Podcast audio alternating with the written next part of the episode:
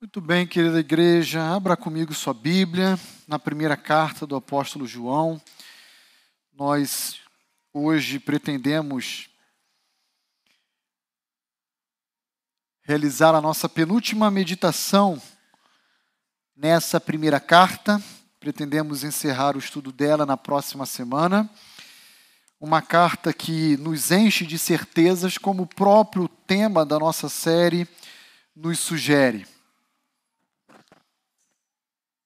Hoje nós iremos olhar os versos 13 a 15 do capítulo 5 e vamos deixar separados os versículos finais por causa do conteúdo que ele carrega para a próxima semana. Não daria tempo de nós podermos abordá-lo na noite de hoje. Ah, uma das maiores demonstrações de amor que eu e você podemos oferecer a alguém que se encontra aflito, angustiado, ansioso, é sem dúvida alguma emprestar o nosso ombro amigo, ou por que não dizer os nossos próprios ouvidos. Não sei se você já teve a oportunidade de se deparar com alguém que estava profundamente angustiado. E tudo que a pessoa precisava era desabafar. E então você, assim como eu, já passou algumas horas simplesmente ouvindo o que a pessoa tinha para dizer. E durante esse período em que você cedeu o seu ouvido, as próprias dúvidas foram sanadas pela pessoa que estava ali jorrando questionamentos, dúvidas, incertezas, e ao final então daquele ciclo, a própria pessoa se viu ah, esclarecida com as suas dúvidas e o seu coração acalmado. Isso é muito comum, isso é muito comum. E após algum tempo, essas pessoas nos procuram e dizem o quanto nós fomos importantes na resolução do seu conflito. Simplesmente por termos cedido nossos ouvidos e abraçado, acolhido essas pessoas em angústia. E muitas das vezes o que ouvimos é: olha, obrigado, porque naquele momento em que eu tanto precisava, você demonstrou se importar conosco. À luz de 1 João capítulo 5, versos 13 a 15, que será a passagem que nós iremos analisar hoje, nós vamos ver que o Deus que nós servimos é um Deus que se importa conosco. E ele empresta também os seus ouvidos. E muitas das vezes, quando nós desabafamos a Ele, temos as nossas próprias dúvidas sanadas e as nossas petições atendidas. E o apóstolo João vai nos ensinar como devem ser oferecidas as nossas orações a Deus na noite de hoje.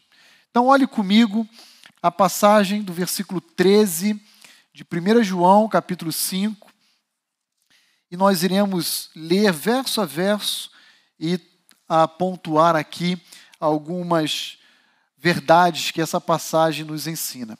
William, vou pedir a gentileza, você desliga para mim esse ventilador que está.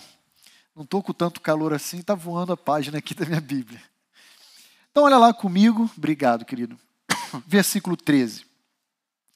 Estas coisas eu vos escrevi, a fim de saberdes que tendes a vida eterna a vós outros que credes no nome do Filho de Deus. Aqui no final da carta, o apóstolo João vai registrar o seu propósito. Ele vai dizer que tudo aquilo que ele escreveu até esse momento da carta, por meio dessa expressão, estas coisas, tudo aquilo que eu escrevi do capítulo 1, versículo 1, até agora, no capítulo 5, verso 12, todas estas coisas que eu escrevi a vocês, cristãos lá do primeiro século, espalhados ali pela Ásia Menor, tudo que eu escrevi foi para que vocês tivessem a segurança e a certeza de um elemento central e norteador da vida cristã e que elemento é esse? A vida eterna.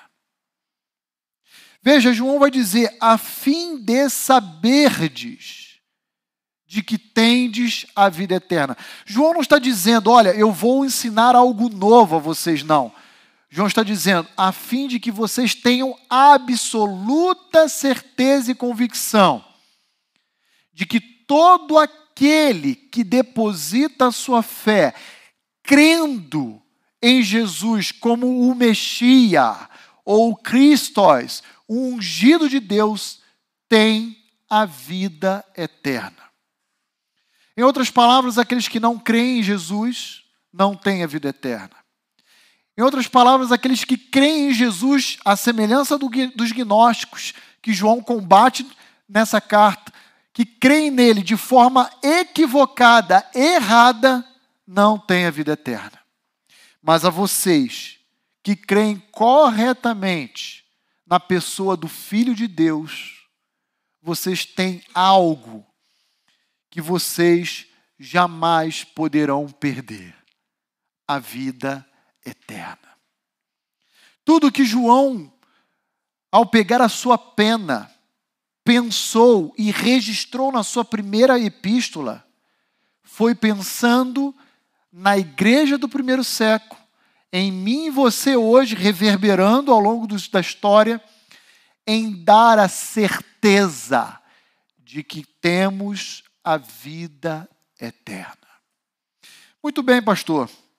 E como essa verdade, tão conhecida ao longo da história, ela afeta a nossa vida? Afinal de contas, creio que todos aqueles que já conhecem a Cristo já têm conhecimento de que possuem a vida eterna. Mas como isso se aplica ou se vislumbra, se persegue na maneira como enxergamos a nossa realidade? Como isso vai faz, afetar a nossa vida e fazer diferença no nosso viver diário? A resposta é simples. Se nós temos consciência de que temos a vida eterna, que temos essa dádiva que nós não podemos perder, então nós não precisamos viver a nossa vida presente angustiado, com medo, ansiosos por qualquer possibilidade de perdas ou prejuízos que possam nos alcançar. Perdas e prejuízos, talvez de natureza material, perdas e preju prejuízos em termos de saúde, e por que não dizer a própria vida? Querida igreja, nós temos algo que transcende, vai além de qualquer prejuízo que podemos ter ao longo da nossa existência aqui na terra. Esse bem que Deus em Cristo Jesus nos conferiu, ele é qualitativamente superior a qualquer dano que podemos experimentar ao longo da nossa existência. Grandes mártires ao longo da história, diante dos seus adversários, diante da própria morte, disseram: Vocês podem tirar de mim meus bens, confiscar meus bens, queimar os meus bens. Vocês podem tirar de mim a liberdade, vocês podem me lançar numa algema, numa, numa cadeia, ficar preso. Vocês podem tirar de mim a minha própria saúde, fazendo com que eu adoeça. Vocês podem tirar de mim a minha própria vida. Mas o que vocês jamais poderão tocar e tirar de mim é minha fé em Cristo Jesus e a vida eterna. Queridos irmãos, em outras palavras, o que João quer nos ensinar, e esse é o propósito claro da sua carta, é que não devemos nos preocupar, perder noites de sono, ficar angustiado por questões dessa vida porque aquilo que Deus nos confere em Cristo Jesus transcende essa realidade, é muito maior. Em outras palavras, não existem perdas nessa vida presente que se possa comparar com a dádiva da vida eterna. Aquietai-vos e sabeis que eu sou Deus. O próprio Senhor Jesus disse: Não se turbe o vosso coração. O apóstolo Paulo, em Filipenses capítulo 4, vai dizer: lance sobre ele toda a vossa ansiedade, porque ele tem cuidado de vocês. E tenham a certeza, diz o apóstolo Paulo, que a, a paz que excede todo entendimento guardará o vosso coração e a vossa mente em Cristo Jesus. Queridos irmãos da Igreja Batista Vida Nova, a você que nos visita, a você que nos acompanha nessa transmissão, esteja certo de que não há nada que possa afligir a nossa alma quando comparamos a dádiva da vida eterna. Ela é muito maior, ela transcende eu não preciso ver dias de transtorno de ansiedade, de síndrome de do pânico. Eu não preciso ter depressão. Eu não preciso ah, viver ou experimentar um burnout. Volte os seus olhos para a certeza que João ah, desenha, estampa e coloca no outdoor da sua carta. Estas coisas tudo que essa carta carrega até esse momento foi escrita, pensada e planejada a fim de que vocês possam forjar uma certeza, uma convicção em seus corações. E qual certeza é essa, João? A de que todos aqueles que creem no nome do Filho de Deus têm algo que transcende todas as coisas, a saber, a vida eterna. Mas João continua olhando para o versículo 14, dizendo o seguinte: Esta é a confiança. Em outras palavras, e esta é a certeza que temos para com Ele. Qual, João? Que se pedirmos alguma coisa segundo a Sua vontade, Ele nos ouve. Esse é o Deus que se importa. Se importa comigo e se importa contigo. Se importa com as nossas lutas, com as nossas dores. É por isso que nós nos ajoelhamos e podemos chegar diante do seu trono de graça e obter dele socorro em ocasião oportuna. Aqui João vai começar essa sentença com uma partícula, uma expressão condicional, se. E por que, que o apóstolo João utiliza a expressão se condicional? Se, então ele diz, pedirmos alguma coisa segundo a vontade de Deus, temos a certeza de que ele nos ouve. Por que, que João começa com a palavra se? Porque João sabe que é muito comum que cristãos utilizem de forma indevida o veículo da oração, visando obter a satisfação de causas pessoais que nada tem a ver com a vontade de Deus. Isso é muito comum. Isso é muito recorrente, eu diria. E se isso de fato é uma verdade, o que João quer nos dizer é que Deus não tem qualquer compromisso nem de ouvir essas petições e muito menos de responder a cada uma delas. Muito embora, em alguns momentos da história, nós reconhecemos que Deus até ouve e responde. Por exemplo, quando a nação de Israel pede a Samuel um rei.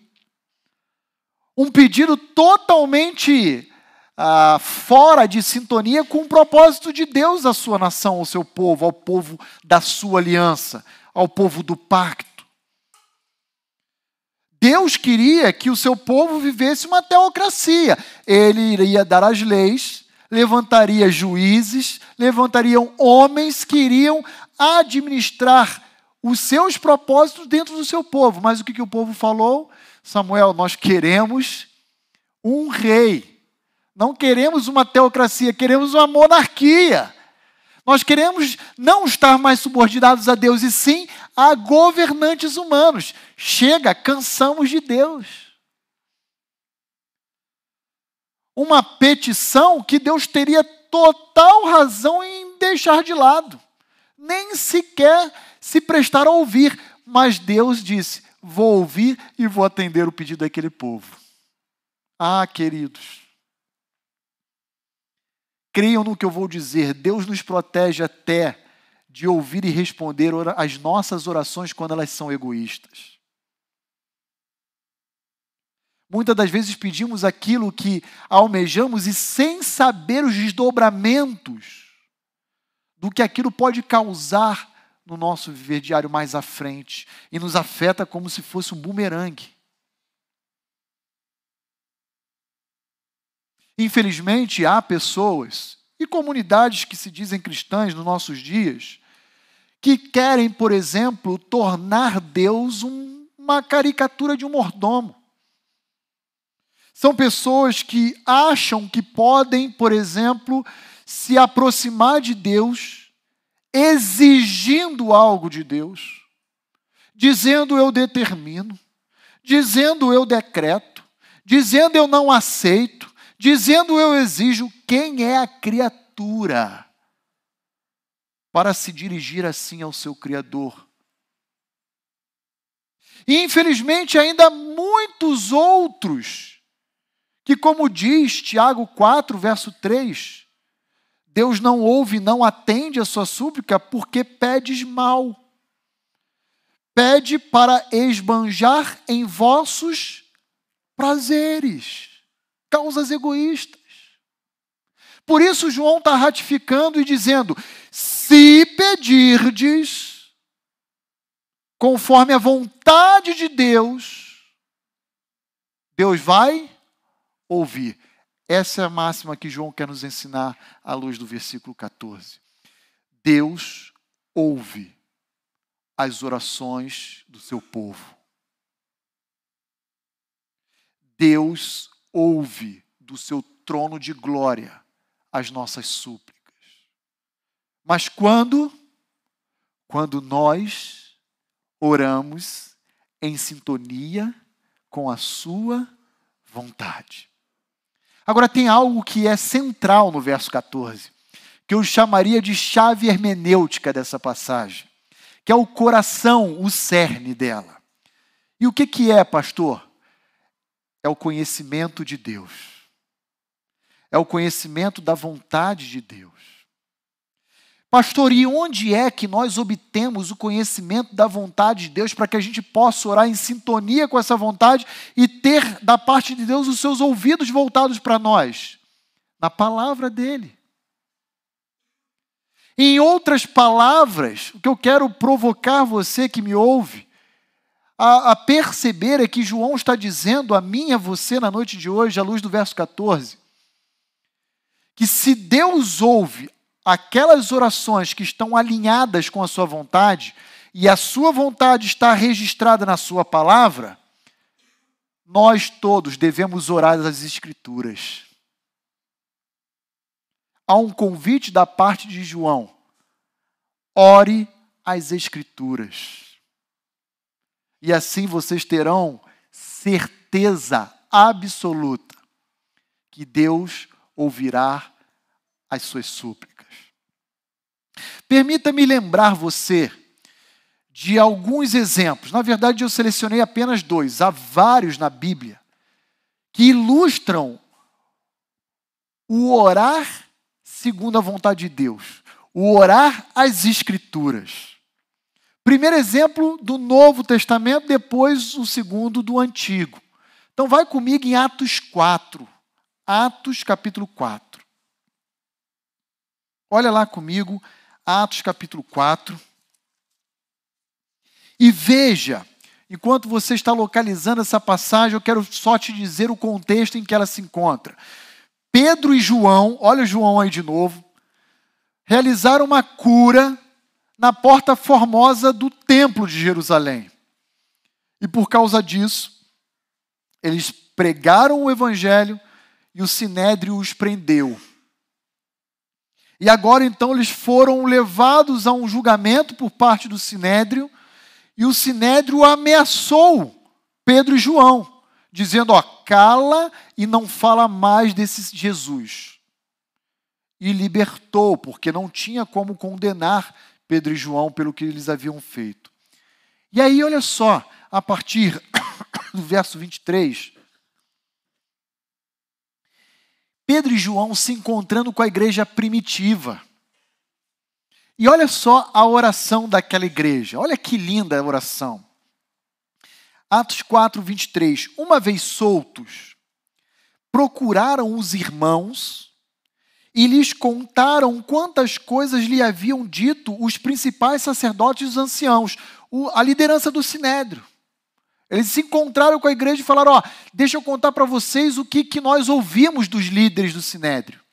Verso 24: Ouvindo isto, unânimes, levantaram a voz a Deus e disseram: Isso aqui agora é uma oração, tá, gente? Toda a igreja reunida orando assim. E olha só o teor da oração: Tu, soberano Senhor, tu, traduzindo literalmente, que és um Deus déspota. É isso que está no original déspotas teu. Tu que és um Deus soberano, foi traduzido déspota como soberano, que fizeste o céu, a terra, o mar e que tudo neles há. Você, por acaso, ao ouvir isso, lembra de alguma coisa nesse sentido? Gênesis capítulo 1. A igreja primitiva está orando as Escrituras. Olha que interessante.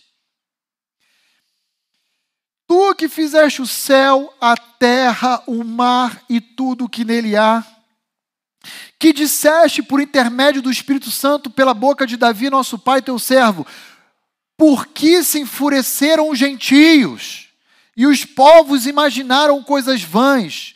Levantaram-se os reis da terra e as autoridades ajuntaram-se a uma contra o Senhor e contra o seu ungido. Sabe onde é que está o verso 25 e o verso 26? Salmo 2, verso 1 e 2, que inclusive estudamos aqui uma parte dele hoje de manhã na EBD. Salmo 2. A igreja está na oração citando o Salmo 2, verso 1 e 2, orando as Escrituras. Verso 27, porque verdadeiramente se juntaram nesta cidade contra o teu santo servo Jesus, ao qual ungiste Herodes e Pôncio Pilatos, com gentios e gente de Israel, para fazerem tudo o que a tua mão e o teu propósito pré-determinaram. Agora, Senhor, agora ele apresenta a súplica. Ele, a, a igreja primitiva ora as escrituras antes de apresentar a sua petição. E agora então eles apresentam: olha para as suas ameaças, as ameaças que o sinédrio está empreendendo contra os cristãos primitivos, e concede a nós, os teus servos, que anunciemos com toda intrepidez a tua palavra, enquanto estendes a mão para fazer curas, sinais e prodígios por intermédio do nome do teu santo servo Jesus. Amém. Será que Deus ouviu essa oração? O que, vocês acham? Por que, que vocês acham que sim? Olha lá o versículo final, o verso 31. Veja se Deus ouviu essa oração. Tendo eles orado, tremeu o lugar onde estavam reunidos. Um terremoto. Aquela igreja, meu Deus, o que, que eu orei? Que, que, eu, que, que eu fiz?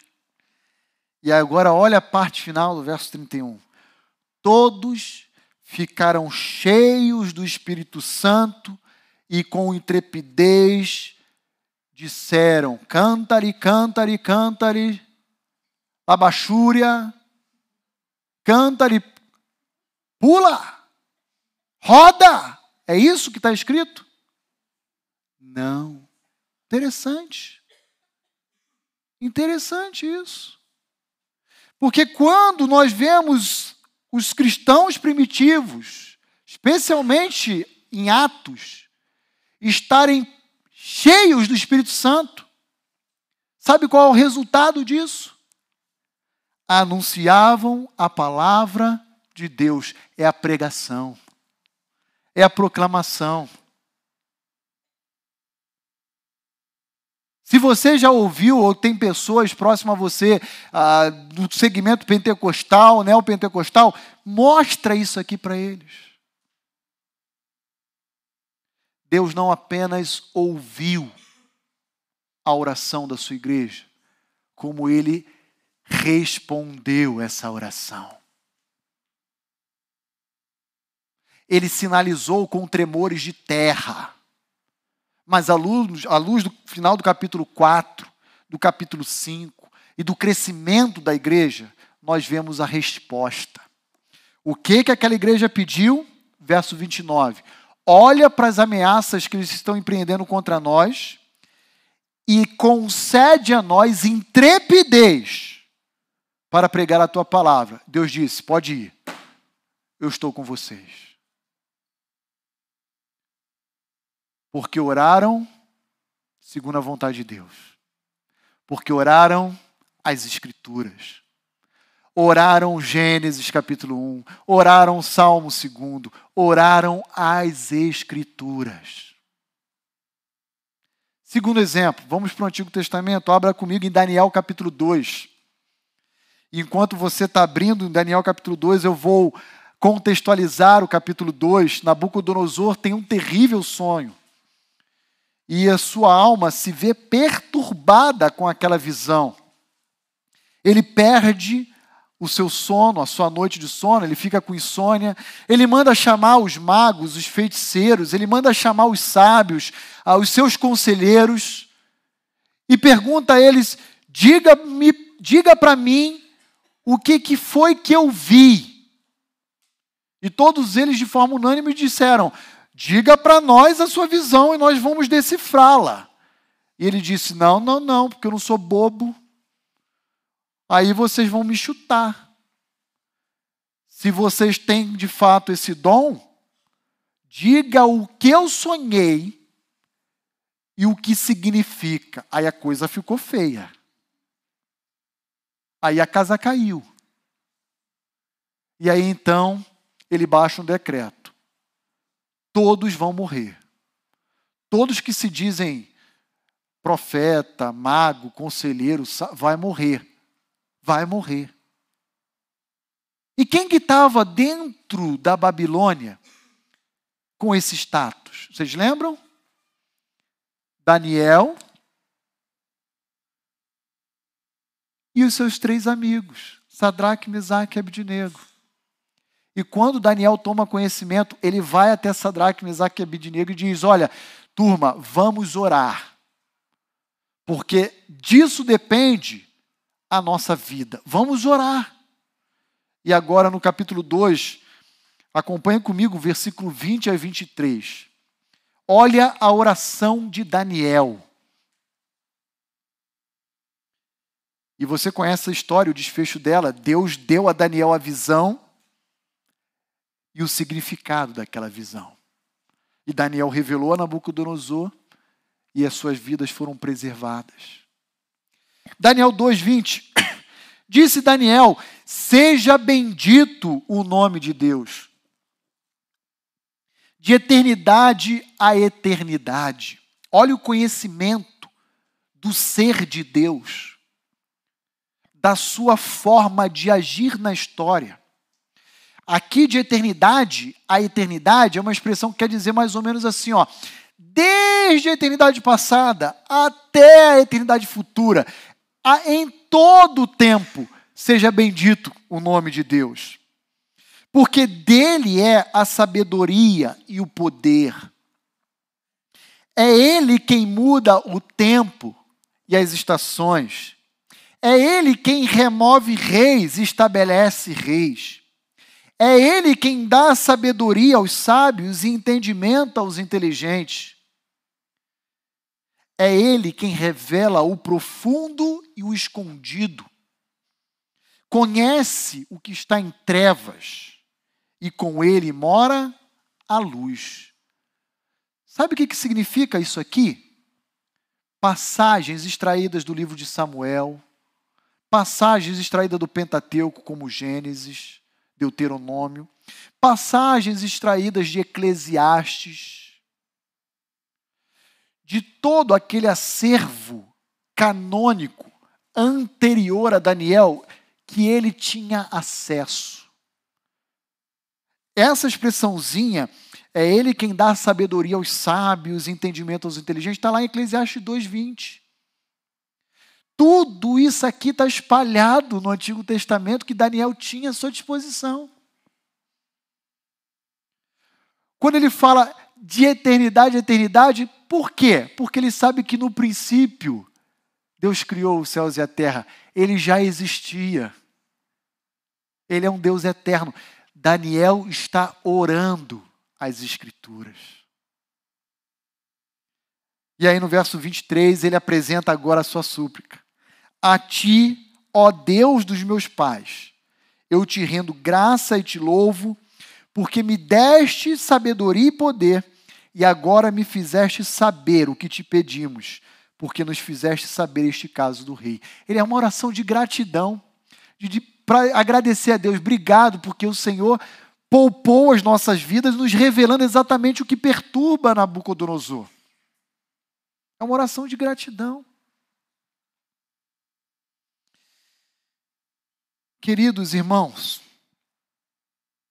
eu não consigo ver Daniel tendo o seu pescoço a prêmio e se dirigindo a Deus em oração, dizendo: Deus de Israel, eu exijo que me revele a visão de Nabucodonosor, pois eu sou teu servo, eu sou cabeça, não sou cauda, eu sou filho do rei. Eu não estou vendo Daniel falar isso aqui, não. Eu estou vendo Daniel dizendo em humildade, independência, em submissão: Senhor, muito obrigado, porque o Senhor, que é aquele que dá sabedoria, me concedeu para que hoje eu pudesse revelar ao Rei. Oração dependente, submissa, humilde. E é por isso que 1 João capítulo 5, verso 14 diz: Se, se pedirmos algo segundo a sua vontade, ele nos ouve. Ele nos ouve. Nesse aspecto, querida igreja,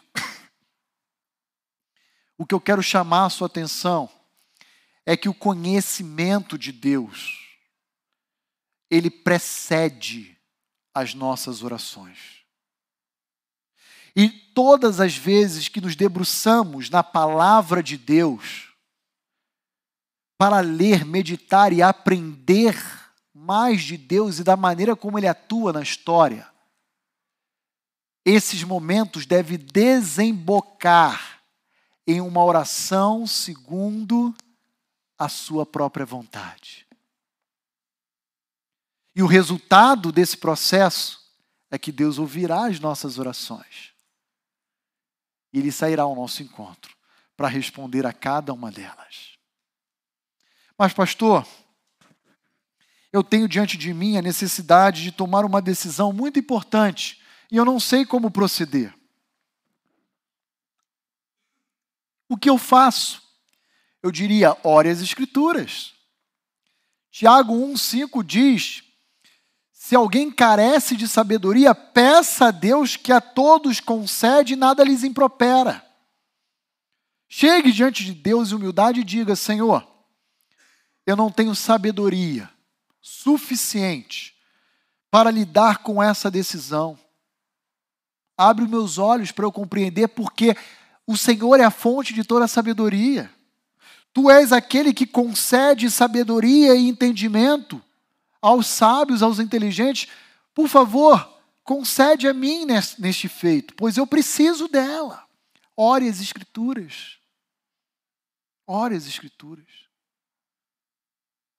o que nós vemos hoje, infelizmente, são orações totalmente divorciadas da pessoa de Deus e da sua vontade. Da sua vontade. Conheço crentes.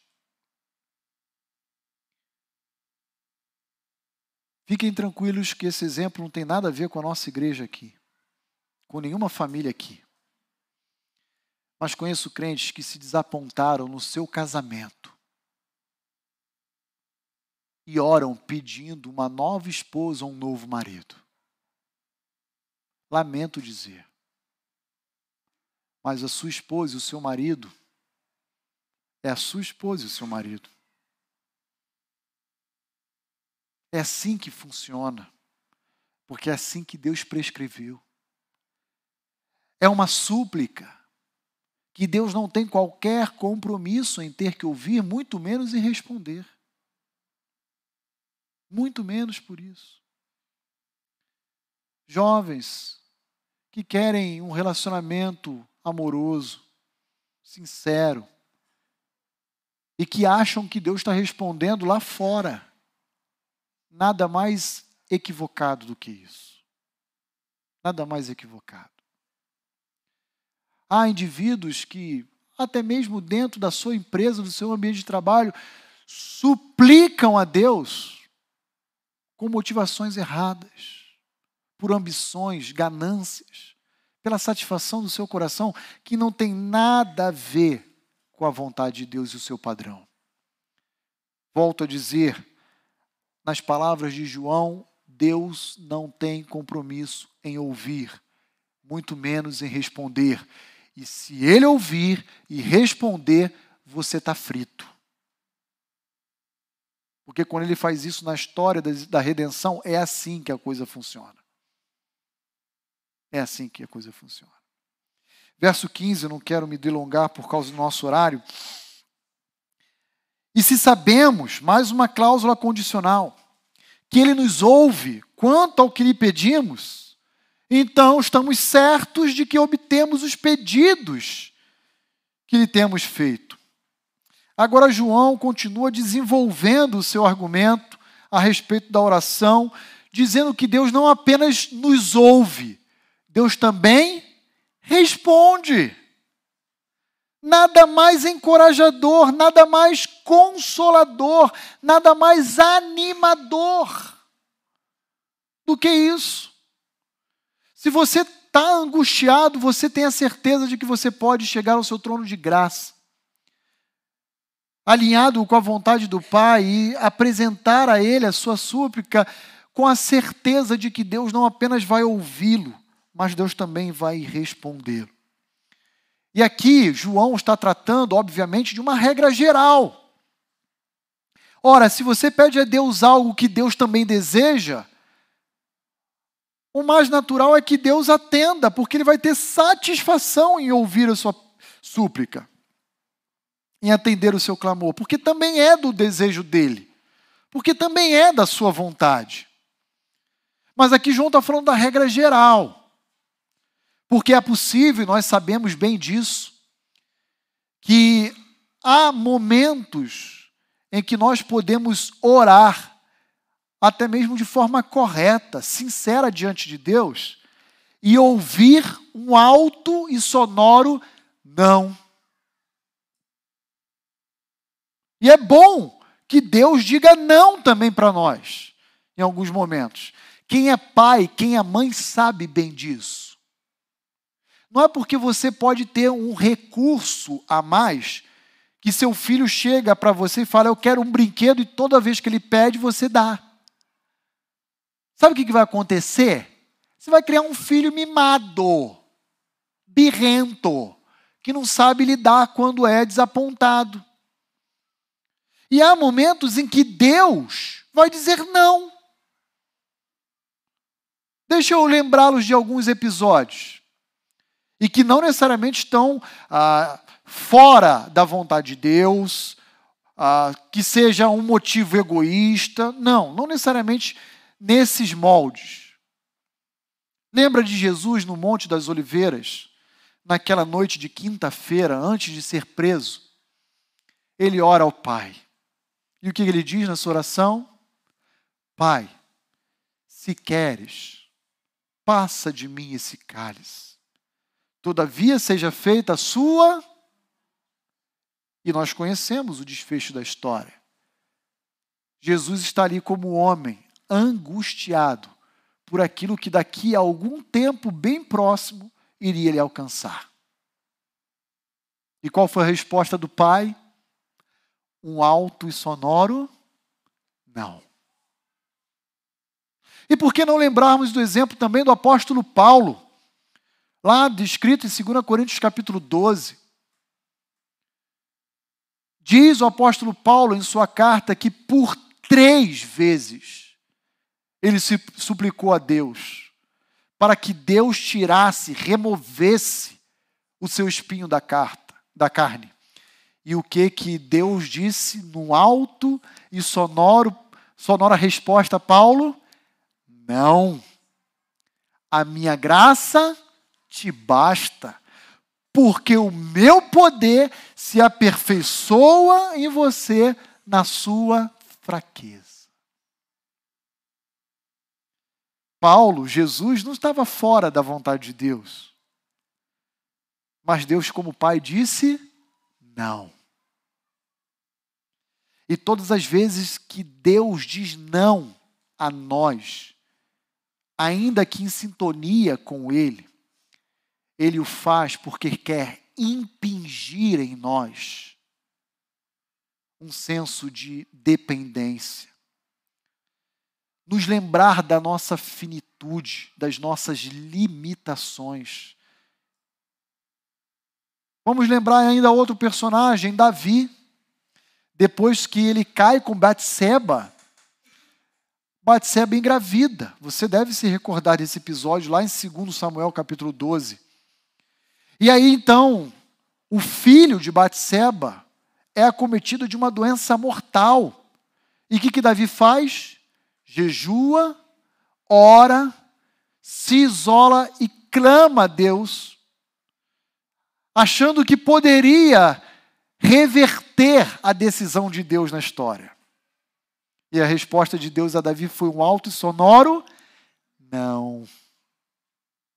Um outro momento, na verdade, até anterior, em 2 Samuel 7, Davi vai a Deus em oração, num desejo sincero de querer dar a Deus uma casa.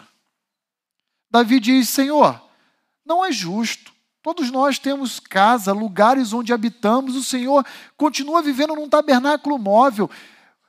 Permita-me construir ao Senhor uma casa. E Deus diz um alto e sonoro: Não. Você tem mãos que carregam sangue, Davi. Mas vou quebrar teu galho. Já que teu desejo é sincero, eu vou permitir que o teu filho erga essa casa em meu nome. E Salomão levanta o famoso templo de Salomão em Jerusalém. E se você conhece, por exemplo, o relato de Jeremias, você vai ver que Jeremias intercede inúmeras vezes pelo reino do sul. Até chegar um momento em que Deus vai se dirigir a Jeremias e vai falar assim: basta, Jeremias, para, para de clamar por esse povo, porque já está decidido, a sentença já foi forjada, eles vão para o cativeiro, são 70 anos de castigo. E isso vai ser objeto da nossa mensagem semana que vem. Quando João, no verso 16 e 17, vai falar: ó, pecados que conduzem à morte, por esse nem rogais. Cenas do próximo capítulo. Mas o fato é, queridos, que profeta como Jeremias, rei como Davi, apóstolo como Paulo, e por que não falar o próprio Senhor Jesus, o Messias? Ouviram não da parte de Deus. E o que, e o que eu queria destacar você na noite de hoje é que mesmo o não de Deus é melhor e infinitamente superior ao sim do nosso coração. Não espere ouvir apenas sim de Deus. Esteja disposto também a ouvir não. E saiba que todos os nãos que Deus te der serão muito melhores do que o sim do seu coração. Creia nisso. Quero concluir destacando então duas considerações finais. Para que a gente possa terminar a nossa meditação. E a primeira consideração que eu queria destacar com você que me ouve é a seguinte: atente-se não apenas ao conteúdo, à mensagem da sua oração. Procure também se preocupar com a forma, a maneira como se ora, como você tem orado. Ah, muito embora João enfatize aqui nos versos que nós analisamos o conteúdo e o seu alinhamento com a vontade de Deus, também é igualmente verdade que quando nos achegamos à presença de Deus, devemos fazer isso de forma reverente, humilde, submisso. O Salmo 66, versos 18 a 20 diz assim: se eu no meu coração contemplasse a vaidade, o Senhor não me teria ouvido. Entretanto, Deus tem me ouvido e tem atendido a voz da minha oração. Bendito seja Deus, que não me rejeita a oração e nem afasta de mim a sua graça. quando nos apresentamos a Deus, que é o Senhor de todo o universo, nós devemos nos apresentar de forma reverente. Você não se apresentaria a uma autoridade humana de qualquer maneira.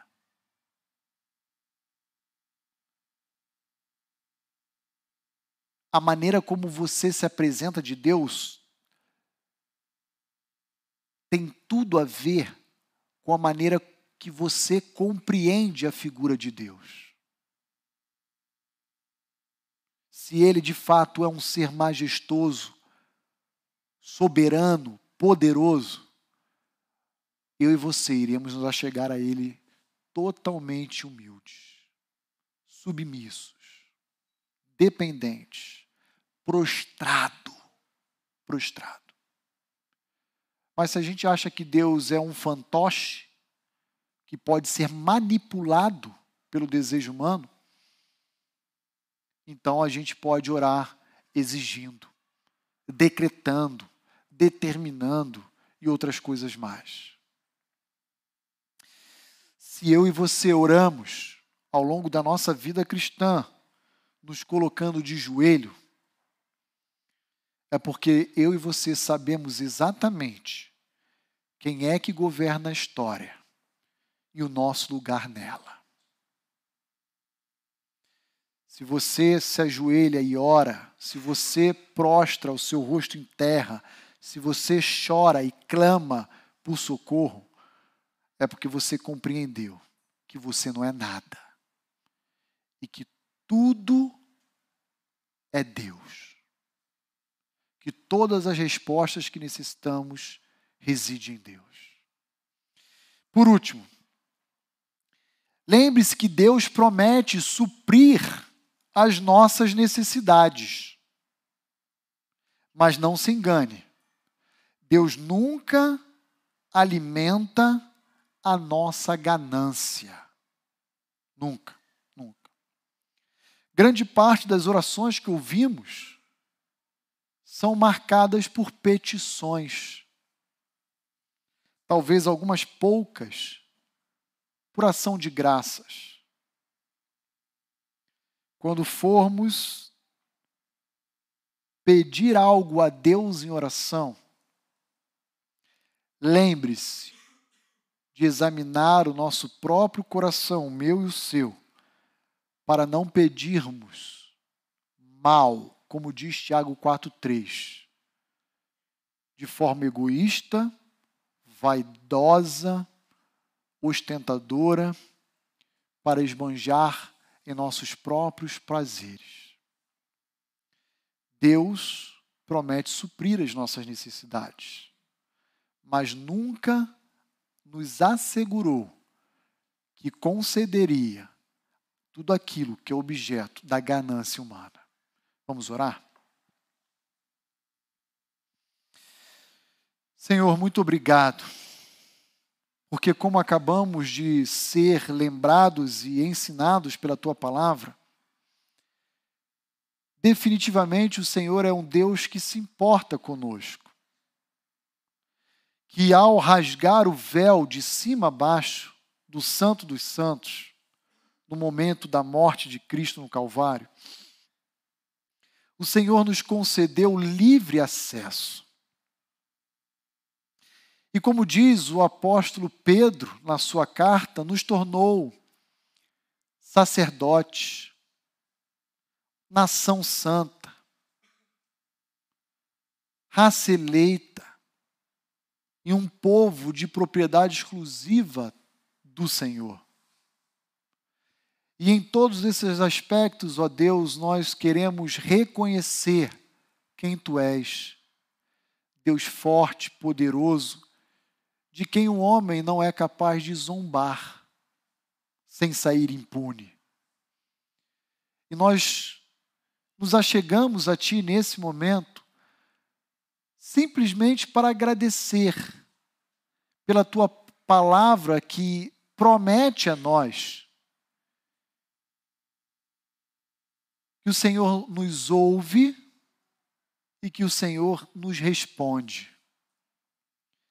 E eu quero dizer a Deus, por mim e pela tua igreja, que isso é suficiente para as nossas vidas. Queremos dizer que, mesmo o não do Senhor, por mais difícil que seja ouvir, é o melhor para nós. Senhor, por favor, não nos concede aquilo que pode ser desejo do nosso coração, mas que está fora da tua vontade, para que não venhamos a incorrer nos desdobramentos daquilo que pedimos de forma enganosa. Senhor, ser misericordioso conosco. Eu peço isso a Ti em nome de Cristo Jesus. Amém. Nós vamos continuar, já caminhando para o final do nosso culto, obedecendo a uma das ordenanças que Deus deixou para a sua igreja, que o próprio Senhor Jesus instituiu para o seu povo.